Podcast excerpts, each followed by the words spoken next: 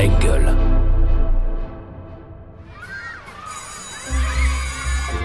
Quand j'étais petite, je voulais être. euh, Ah, quand j'étais petit, je Ah, voulais moi, quand être, j'étais euh, petite, je voulais faire. euh, Alors, je voulais moi, quand j'étais petite, Ah bah petit, moi je voulais être. j'ai toujours eu envie Alors, de- petit, je voulais être. euh, Bonjour Bertrand. Salut Romain. Et merci. Bah, merci à toi. Merci pour l'invitation. On va commencer par euh, une petite euh, surprise.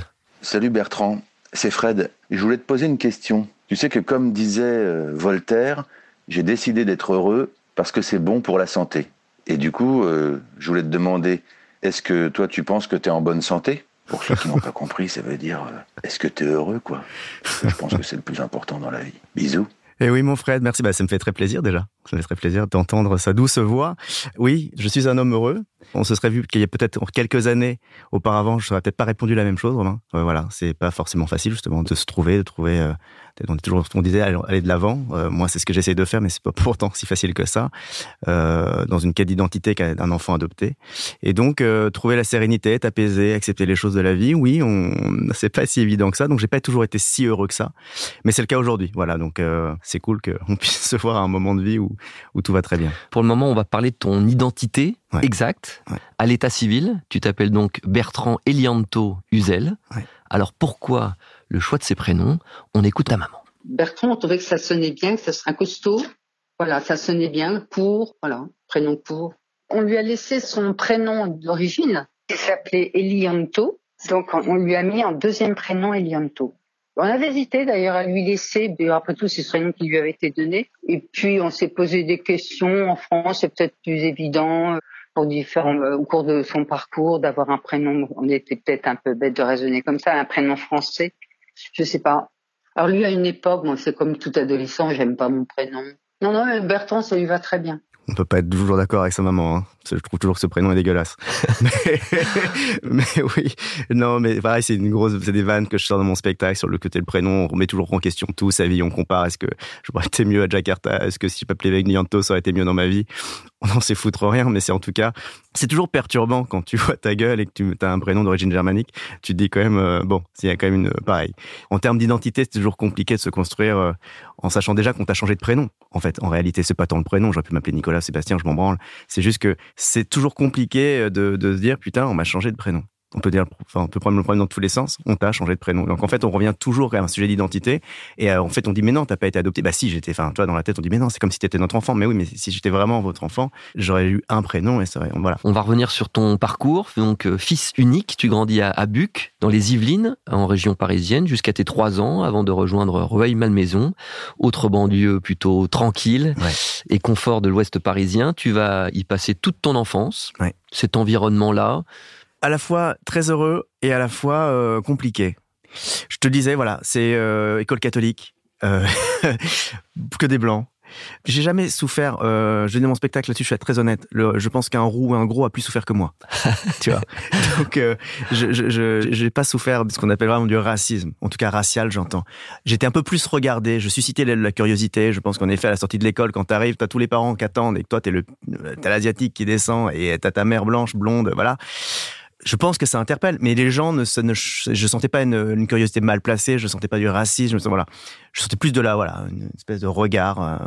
C'est plus en fait le, c'est plus, je pense le, le décalage d'identité encore une fois, où moi je me disais mais qu'est-ce que je fous là? Qu'est-ce que je fous là? Évidemment, t'as le regard des autres, mais c'est plus Et à toi. quel âge? Euh, tout de suite. Je sais pas, 6-7 ans, quand tu vois, t'es en primaire, tu comprends très vite, mais qu'est-ce que je branle dans cette école? Voilà, je pense que le, le vraiment. euh, Et ça, ça j'ai- t'es quand même d'accord que c'est a priori des questions. En tout cas, je ne parle que de mon humble cas.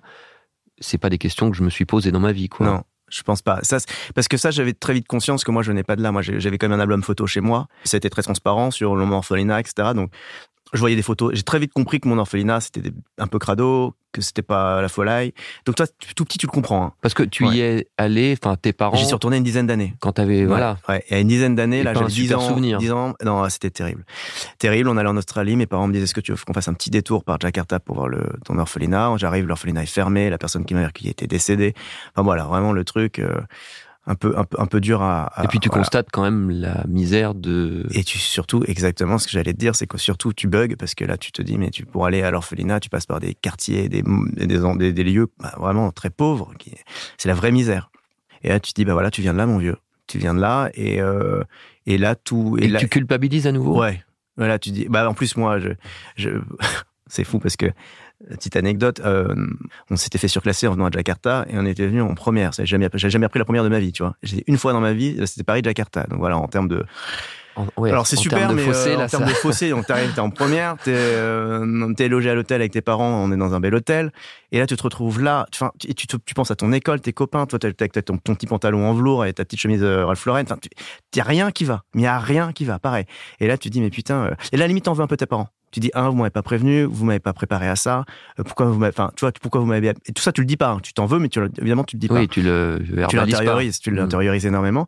Mais tu dis, mais putain, pourquoi vous m'avez habillé comme ça Pourquoi machin Enfin, vous pouvez, vous pouvez au moins m'adapter. Enfin, tu vois, dans ma tête, je m'étais dit, mais qu'est-ce que je... Et donc, c'est pour ça, que qu'est-ce que je fous là? Qu'est-ce que je fous là en Indonésie? Et quand je suis rentré en France, mais qu'est-ce que je fous ici? Donc en fait, t'es tiraillé, euh, Ouais, voilà. le donc, syndrome un peu de la... de, de, de- Je suis jamais je suis jamais à vraiment place, là où je suis. Et ça, ça revient à ta question tout, tout à l'heure, qui est, c'est qui Bertrand, c'est qui Lianto. Et en fait, c'est pour ça que le côté heureux, bah t'es jamais heureux nulle part. C'était en fait ça, c'est un, un truc d'un constat très très très jeune. À 11 ans, je me suis dit putain, je serai jamais heureux quelque part moi. J'aurais toujours un truc qui va me tirailler quelque part et qui me tirera dans un autre dans un autre sens. Et ça, ça, ça a été assez compliqué à, à accepter très jeune. Alors, euh, qui dit enfance dit, dit école. Tu vas faire ton collège-lycée à, à Passy-Buzinval Ouais. avant d'obtenir ton bac euh, au lycée Pascal à. Paris. On va dire que la scolarité, c'était pas forcément non plus les, les meilleurs souvenirs. Du coup. Hmm, alors, oh, moi, les bons souvenirs aussi, parce qu'avec les copains, potes. les potes, euh, j'avais la bizarre, il y a 30 hectares de bois et des terrains de rugby, vous faisiez du foot toute la journée, donc moi, j'allais pas trop en cours, ça m'intéressait moyen. Donc, euh, voilà, si, des bons souvenirs de potes, mais pas des bons souvenirs scolaires, non. Mais, mais, euh, je pense que, bah, tu vois, pour mon père qui a fait, pour le coup, qui était euh, à chaussée, Assez pas- brillant. assez Mm. brillant et qui, qui, qui, faisait tout de même toutes les langues mortes, euh, et en plus, en plus encore s'il pouvait, c'est vraiment euh, incompréhensible pour lui. Donc, ça a été encore un fossé et un gap entre nous et, des réflexions. Euh, une réflexion un jour qui m'avait faite, euh, qui m'a dit, euh, et ce qui m'avait énormément choqué. Ça, c'était un des points de rupture énormes qu'il y a eu entre nous.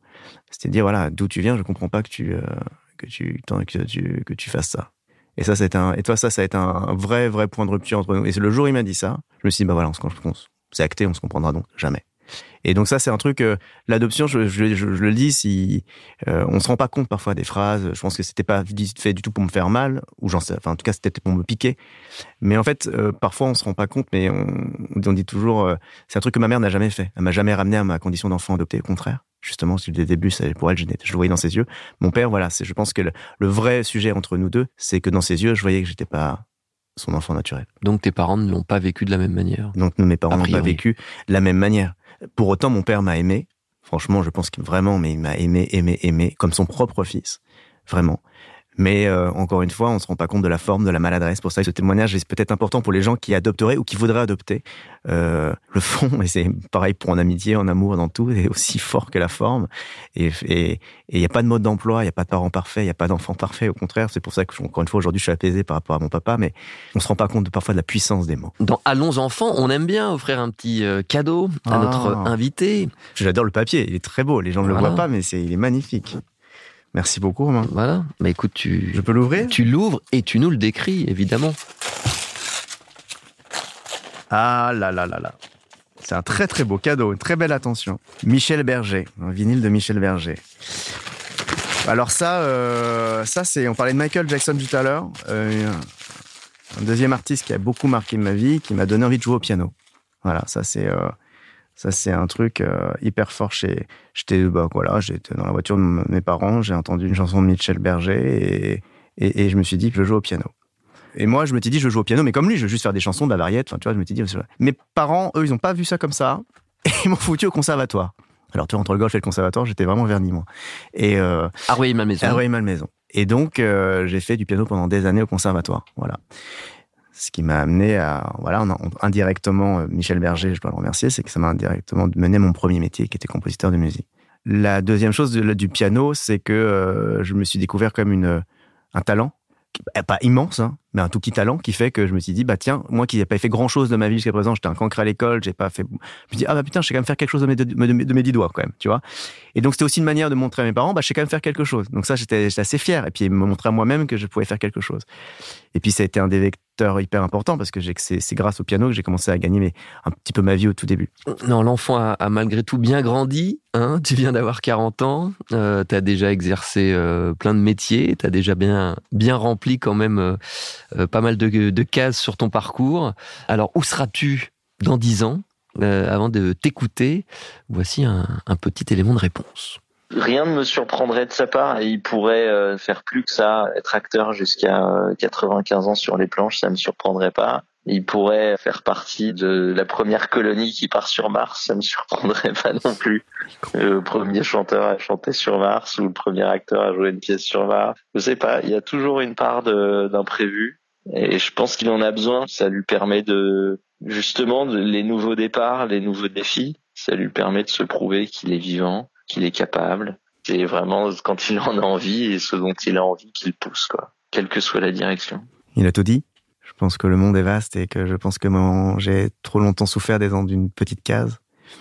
Et donc cette envie justement de, de bouffer et de me nourrir de part et d'autre. Je pense que je suis un boulimique de, projets et d'envie. Et donc ça, c'est plutôt c'est ce qui d'ailleurs me rend heureux pour revenir à ta première question.